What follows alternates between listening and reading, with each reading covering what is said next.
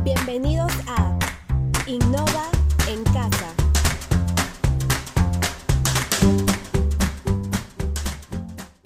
Buenas noches, estimados padres de familia.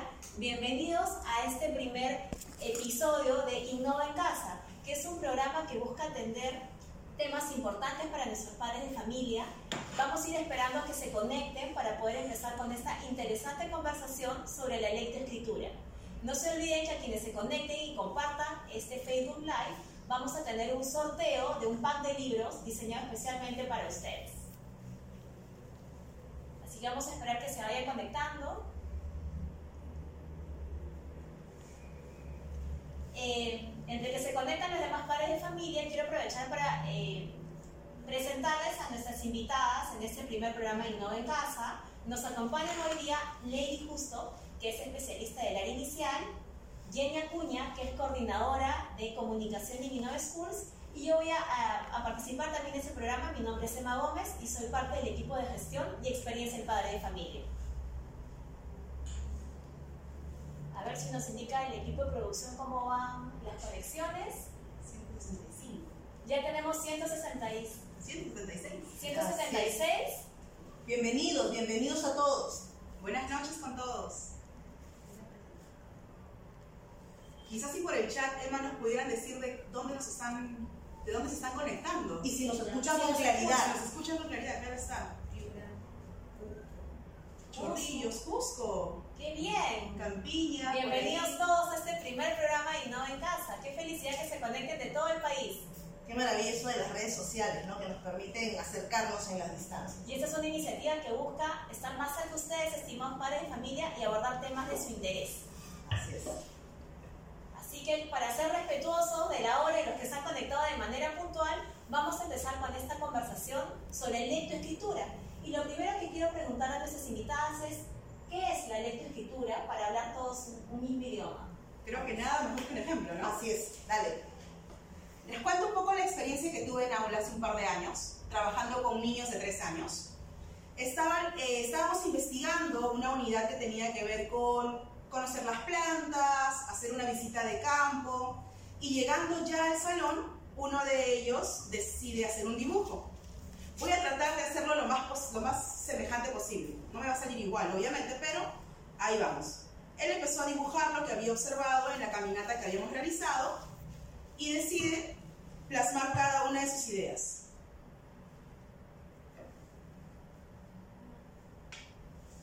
Más o menos esto es lo que él logra dibujar.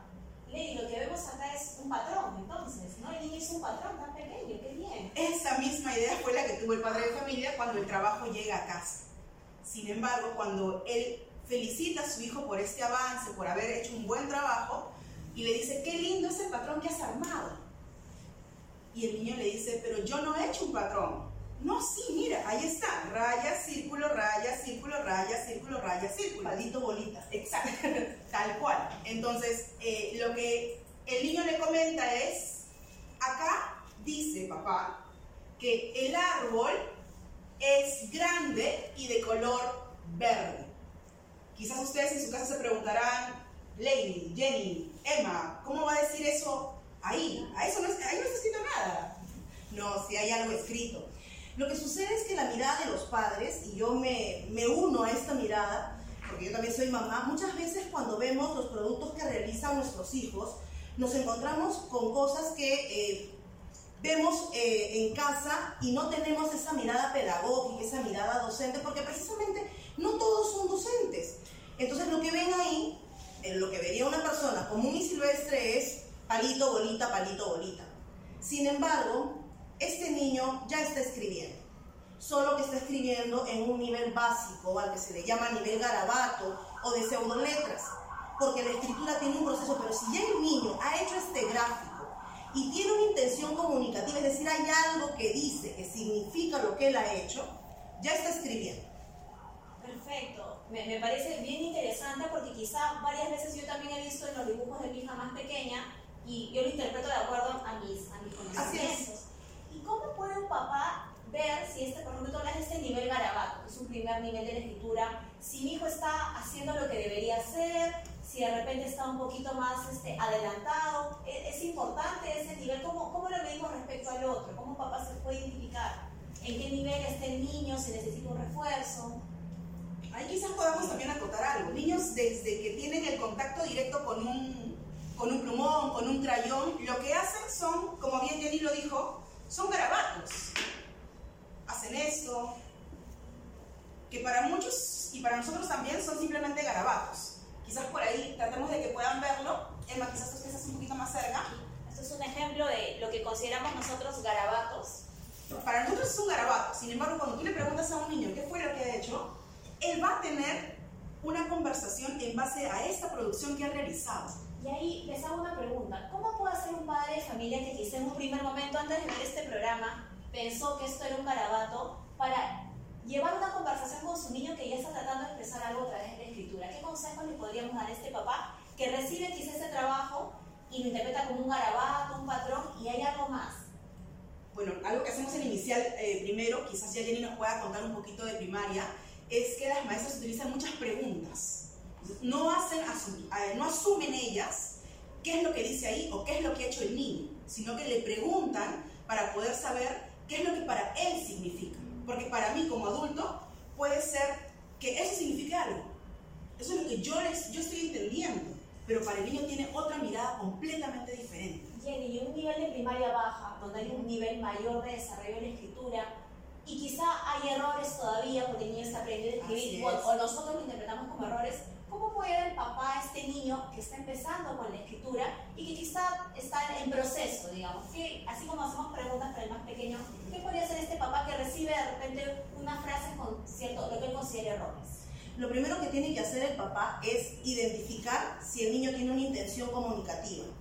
Es decir, si le dice que eso dice algo ese es el primer paso para identificar que esté en un primer momento o en un primer nivel de escritura. Ahora, empezando la conversación era qué es la lectura, qué es la lectoescritura. Son las dos caras de una misma moneda que se van a reforzar una a la otra, pero cada una tiene un proceso distinto. Y la evolución va a depender de cuánto, uno de los factores es cuán estimulado esté el niño en la casa, en la escuela, en el medio social. Por ejemplo, lamentablemente hay escuelas que están en sitios tan alejados que no tienen un ambiente letrado como la ciudad y esto impide o, retrasa el avance del niño en los niveles de escritura. Eh, ¿Algún consejo quizá para que los papás puedan implementar en casa? ¿Cómo darle un ambiente propicio para ir fomentando la lectoescritura? Uy, hay muchas cosas que se pueden hacer que son bastante sencillas. Empecemos a letrar la habitación del niño. O sea, la cama, su letrerito que diga cama.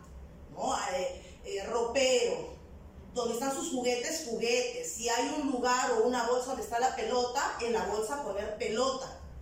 Leerle a los niños. Más allá, o mejor dicho, no solamente por el tema del ejemplo de sentarse que el niño vea al papá o mamá leyendo y, e imite esta situación, esta acción, está también porque el hecho de que el papá le lea al niño va a permitir que cuando él escuche y vea y le señale con el dedo lo que le está leyendo, el niño va a imaginar, va a crear una imagen mental y este ejercicio que para el papá suena muy simple y muy como de afecto, de creer a su hijo y leerle un cuento antes de dormir, lo que va a traer como consecuencia positiva es que cuando el niño se enfrente a un texto y lea, mucho más rápido va a poder generar esas imágenes que lo van a llevar a la comprensión, es decir, a la lectura. Porque si lee y no entiende, estamos hablando de solamente codificar y decodificar. Y en ese sentido también quería aprovechar para consultarles, el título de ese primer programa era ¿Debo preocuparme si mi hijo no lee y escribe? Y eso nos lleva a la pregunta de cómo respetar estos ritmos de aprendizaje que ustedes también dijeron que son diferentes, ¿no? Cada persona es diferente y tiene diferentes ritmos. ¿Cómo podemos seguir estos ritmos y ser respetuosos además de estos ritmos de aprendizaje? Nosotros hablamos mucho de respetar y ver la maduración que tiene cada uno de ellos. Todos tienen un ritmo completamente diferente ahí no podemos decirle, mi hijo avanzó de tal manera, tu hijo avanzó de tal manera, porque cada uno es particular. Y eso lo venimos trabajando desde los grados más bajos dentro de Innova Schools, respetando mucho esos ritmos.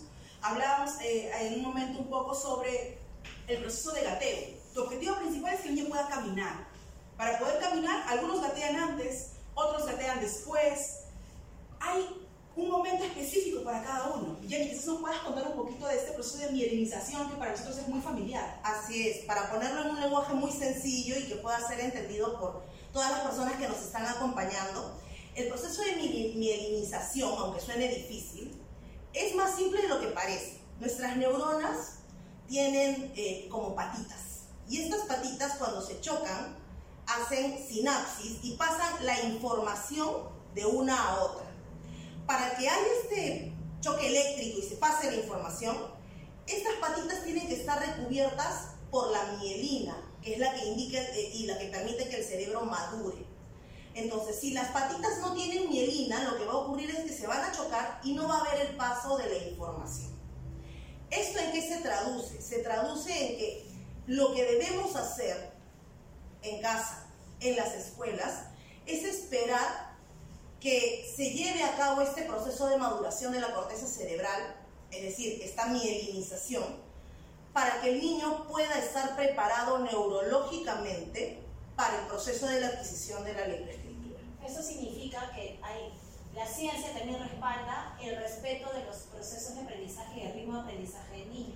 Y ahí quería eh, preguntarles, para los papás que nos acompañan y querer entender también la duda, ¿cómo aborda la propuesta educativa Innova Schools estos procesos y, digamos, el respeto a los aprendizajes? Quizá podemos dividirlo, Lady nos puede contar un poco más en inicial, en edad temprana, y luego en primaria baja, primer y segundo grado también. En el caso particular de inicial, el corazón de nuestra propuesta es respetar los ritmos. Justamente las maestras trabajan con grupos diferenciados al momento de hacer sus clases. ¿Por qué? Porque sabemos que cada uno tiene necesidades y características diferentes. De esta manera vamos abordando y vamos potenciando aquellas habilidades en las cuales todavía ciertos niños requieren mayor refuerzo. Tenemos diferentes espacios y en inicial particularmente trabajamos mucho la oralidad. Es el corazón también de la propuesta. Tenemos niños que a veces se expresan solamente utilizando sonidos culturales. Poco a poco vamos nosotros ayudándoles a que puedan expresarse teniendo ya ambientes predestinados para que ellos puedan hacerlo. Si ustedes quizás empezaron el año escolar viendo a alguno de sus hijos que casi no se expresaba mucho, ahora estoy segura que la situación es completamente diferente. Lo he podido vivenciar visitando sedes también, pero vamos, como te vuelvo a decir, respetando mucho esto, es un proceso a la edad de tres años yo no puedo esperar que un niño articule muy bien la R, que me diga ferrocarril tal cual, porque no necesariamente lo va a hacer. ¿Y qué pasa si un papá, digamos, yo también cuando he tenido a mi hija más pequeña, tenía un poco de ansiedad y quizá le transmito esa ansiedad, ¿qué consejo le podríamos dar al papá para los niños en edad temprana para acompañar de manera este, armoniosa este proceso de niño? Hay varias estrategias que nosotros compartimos con los padres de familia a través de los planes de mejora que se les brinda de manera individual teniendo en cuenta las diferentes áreas académicas. Una de esas es comunicación. Eh, y un punto es esencial para que el niño pueda adquirir esa parte de oralidad es que el padre de familia se exprese correctamente, utilizando palabras propias del idioma. Evitar decir, este es un plumoncito. Ay, qué bonita que tú estás, mi chiquitita. Entonces tenemos que abordar estas situaciones de oralidad de manera tal cual. Y Jenny, en el caso ya de, los niños un poco más grandes, donde quizá también más expectativa de los padres de familia, dijo, entro primaria y quiero que en primer grado lea y escriba. Yo acá voy a poner el dedo en la llaga. ¿sí? Seguramente ustedes tienen algún familiar, amigo, que tiene un hijo, que está en un nido y ya tiene cuatro años o cinco, y está leyendo y escribiendo y dicen, ¿y por qué mi hijo está en primer grado o está en segundo grado y no? Todavía no. ¿Está mal mi hijo? ¿Está mal la escuela? ¿Está mal la propuesta, el enfoque que se da? No, señores. Estamos respetando los ritmos de aprendizaje de su hijo. Eh, no voy a retroceder, pero sí quiero remarcar el hecho de la mielinización. No voy a explicar nuevamente todo, pero, y me dirán entonces, pero ¿cómo entonces mi sobrino de 5 años sí lee y escribe? Y es que nuestro cerebro es plástico. Entonces, esa plasticidad le va a permitir al niño el que, entre comillas, funcionen otros métodos tradicionales que atropellan las neurociencias y atropellan la evolución natural del estudiante y lo fuercen a leer. Mi generación creció con el pape, pipo, puma, memi, momu. Nosotras también. Sí, poquito. Así es. ¿Y qué sucedió? Nuestra generación es la que más tiene arraigada la distancia y el poco gusto por la lectura. y de repente podría complementar, una cosa es leer y otra cosa es decodificar. Vamos el a- que lee, este, entiende. ¿no Aprovecho. Aprovecho de hacer algo. Esta es una de mis canciones favoritas. Por favor, Emma, ayúdame. Ya la he escuchado ya. Es un, es un homenaje a mi padre, que en paz descanse. Yo te voy a decir a ti solo la primera línea Ya. y quiero que tú, por favor, la escribas. Ok.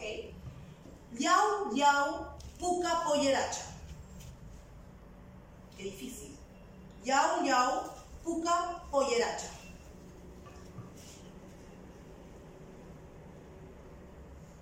¿Puedes, por favor, acercarla para que lean lo que has escrito? Seguro que sus hogares van a poder leerlo. acá está lo que escribí, agarró Yo le pedí a, a Emma que escriba Yao Yao Puca Puyeracha y de repente invitamos a Lady a que nos diga qué es lo que Emma escribió. Yao, ya, puca, pollera, cha. Perfecto, lo has escrito bastante bien. Mi pregunta es ¿qué significa? No sé. no, no, no. ¿Qué quiere decir Yao Yao Yo lo pude leer. Ya, lo has leído. claro, lo pude leer. Tú lo has escrito, ustedes han codificado y decodificado. ¿Qué dice acá? Yao, ya, puca, pollera, cha. ¿Qué les dice? Claro, nos ponemos a cantar ahorita, ¿no? Yao Yao Puca Puyeracha. No. ¿Qué es lo que nos dice? Ni idea. No. Dice, vamos, vamos, pollerita roja. Ustedes no han leído, tú no has escrito, han codificado y han decodificado.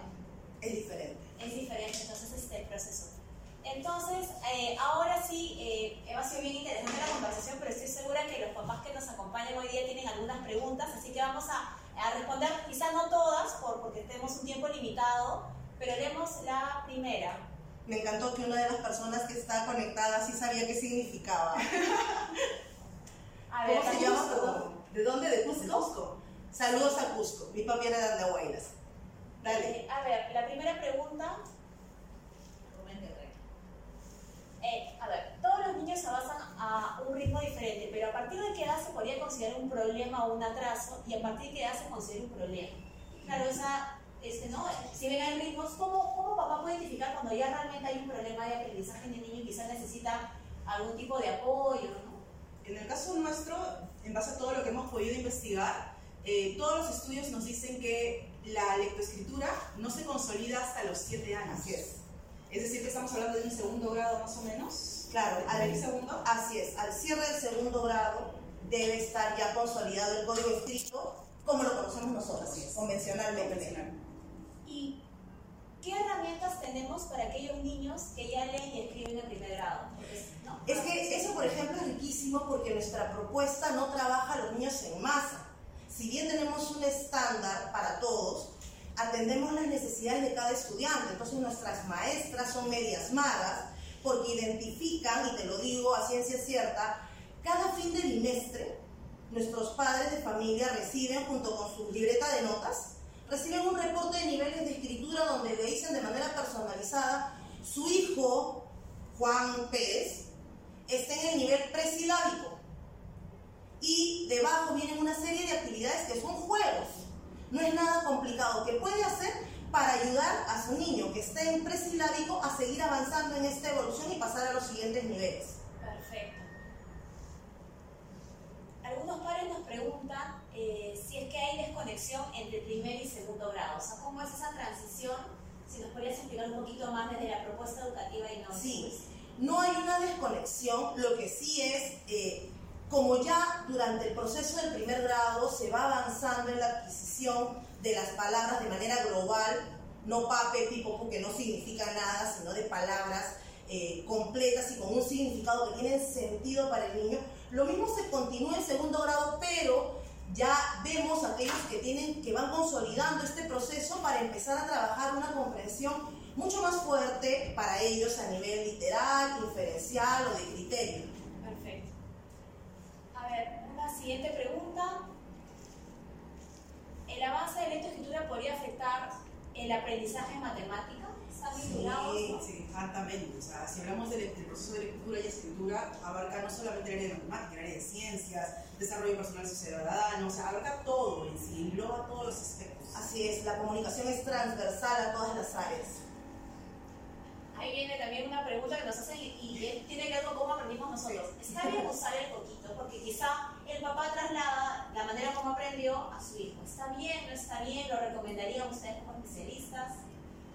Personalmente, en el caso inicial, no trabajamos tampoco con poquito, pero sí trabajamos mucho con el juego de palabras.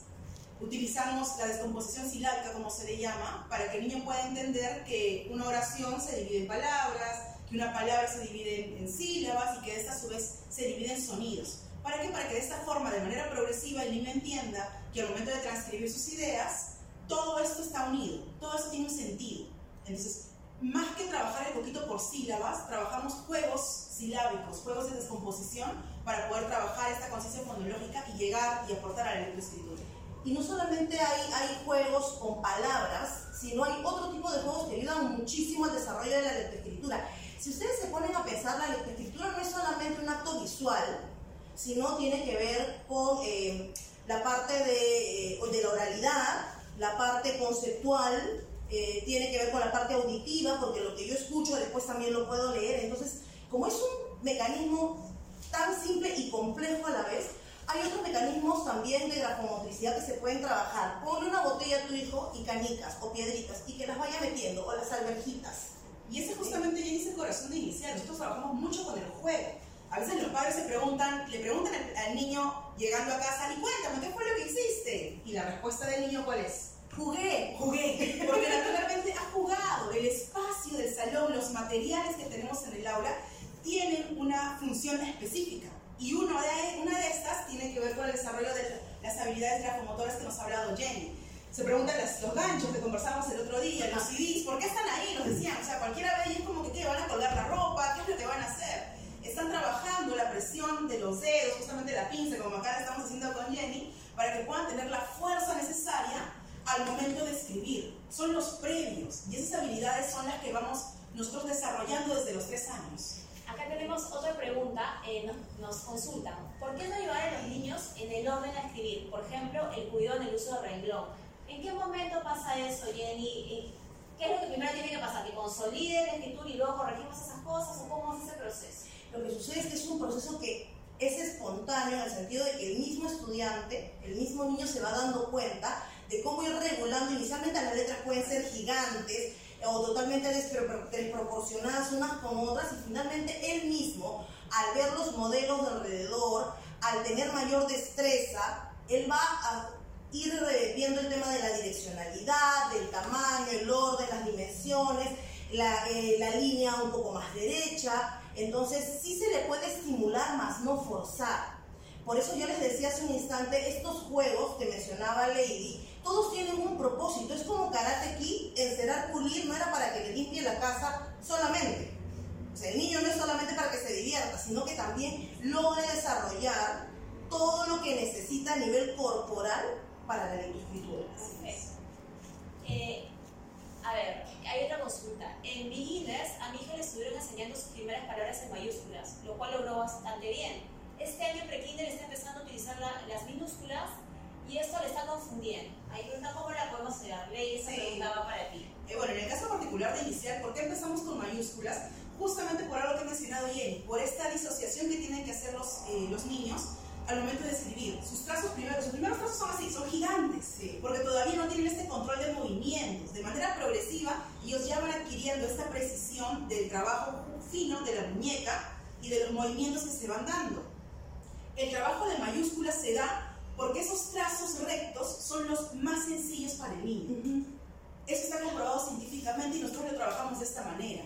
En pre-kinder vemos esta parte de transición. ¿Por qué? Porque el ambiente que tienen ellos es un ambiente letrado, el cual está en mayúsculas y en minúsculas. Y esta mamá consultaba con este papá, eh, ¿cómo pueden ayudar? Porque dice que la niña se está confundiendo. ¿Cómo ayudar a la niña que le está costando el paso de las mayúsculas a las minúsculas? ¿Qué consejo les podríamos dar? Nosotros en el salón tenemos el abecedario, que forma parte de este ambiente letrado para poder ayudarlos y darles soporte. Quizás en casa también puedan hacer estos juegos eh, en el salón ellos tienen, por ejemplo, las tapas roscas y tienen letras mayúsculas y minúsculas. Lo que el niño tiene que hacer es enganchar las que van juntas. Ese es un juego que puede realizar. Lo mismo eh, pueden hacer ellos con las bajalenguas, colocarles también mayúsculas y minúsculas y que él pueda relacionar. Eh, mi hija se eh, escribe si le deletreo, pero cuando lo digo por sílabas como que se confunde. ¿Cómo le podemos ayudar, Jenny? En realidad lo que correspondería o cómo podría ayudarla de mejor manera es mostrándole la palabra completa, señalándosela al momento de pronunciarla y luego mostrarle cómo hizo el trazo para que la niña pueda imitarlo. Eh, si le vamos a, a, pedir por sílabas o por letras, son fracciones que no tienen significado. En cambio, la palabra completa sí va a tener un significado y obviamente elegir palabras que pertenezcan a su entorno cotidiano para que no le sean ajenas, ¿no? Entonces, es importante que le muestre de manera global porque las primeras lecturas, es más, hay niños que sorprenden que a los tres años el papá dice que mi hijo ya lee. ¿Por qué? Porque resulta que tenías leche Gloria y leche Ideal y el niño le dijo, no, esa no, la Gloria, ¿qué? ¿Lee Gloria? No, es el aprendizaje del logo como ha escuchado más de una vez, ya lo captó, ya lo recibió. El aprendizaje tiene que ser global, palabras. No partamos las palabras en unidades que no van a significar nada para el niño o niña. Ah, tenemos otra consulta, creo que Jenny estaba para ti, que eres este, una Libro ¿Cómo incentivo la lectura en mi niño? ¿Qué consejo le podría a estos papás que quieren que el niño lea más porque es tan rico leer? Por ejemplo, hay que buscar los centros de interés del niño si a tu hijo le gustan, como al mío, los dinosaurios, no le compres un libro de fútbol. Busca un libro que maneje una historia con dinosaurios, con imágenes grandes, también va a variar dependiendo de la edad. Si le ponemos un libro muy difícil para la edad, va a colapsar el pobre niño, se va a frustrar, no va a tener sensación de logro y siempre este primer encuentro con los libros debe ser acompañado de papá y mamá. No le des el libro, lee el libro, siéntate con él, señálale las palabras y luego pídele que hagan lo mismo. O pregúntale, si ya tiene 6, 7 años, después de leerle tú le puedes preguntar, ¿y cómo se llamaba el niño? Vamos a imaginar que fuera una historia de un niño que se llama Juan. ¿Cómo se llamaba el niño Juan? Mira, acá dice Juan. ¿En qué otra parte dice Juan? Porque el nombre se va a repetir en varias, varias este, líneas. Y el niño va a empezar a, por similitud, a ver la palabra en, en concreto y completa. ¿no? Y la, viendo otra pregunta que estaba para Ley, creo que estamos asociada, ¿el dibujo y la pintura ayudaría a la lectoescritura? Ayuda mucho. Justo Jenny acaba de mencionar uno de los puntos esenciales que tiene que ver con esta coordinación ojo-mano. Que yo tengo que saber que para poder escribir necesito observar exactamente qué es lo que voy a hacer y en qué dirección. De izquierda a derecha. Eh, lo mismo sucede al momento de leer. Esas son habilidades previas que se tienen que trabajar y desarrollar para que luego todo esto se pueda dar. Y el dibujo ayuda un montón, sobre todo para aquellos chicos que todavía no tienen esta parte disociada, como les había comentado en un inicio, y puedan ir controlando los movimientos para poder trabajar la escritura. Y cuando son más pequeños conviene, por ejemplo, ponerlos a pintar trazos grandes para que ellos vayan limitando poco a poco el movimiento y generen toda esta articulación que tiene que ver finalmente cómo coge el lápiz, cómo mueve la muñeca. Parece sencillo, pero nuestro cuerpo es un milagro y es un misterio. Entonces hay un montón de formas que de manera simple en casa se pueden ayudar a los, a los pequeños. Tenemos otra pregunta. ¿Se considera un problema escribir de otra forma? Es decir, la letra escribe normalmente de arriba hacia abajo. ¿Está mal que el niño le escriba quizá al revés? Eh, ¿no? O sea, comience volteando o quizá de un orden diferente, ¿no? Eh, en un momento inicial no. En un momento inicial no. Pero conforme vaya avanzando en el proceso, sí, a través del modelado, de la observación, él va a poder empezar a mejorar ese trazo. Inicialmente no, porque precisamente las letras se escriben al revés, se van a comer letras, van a confundir, van a cambiar letras en orden o unas por otras. Ok, no deberíamos preocuparnos. No.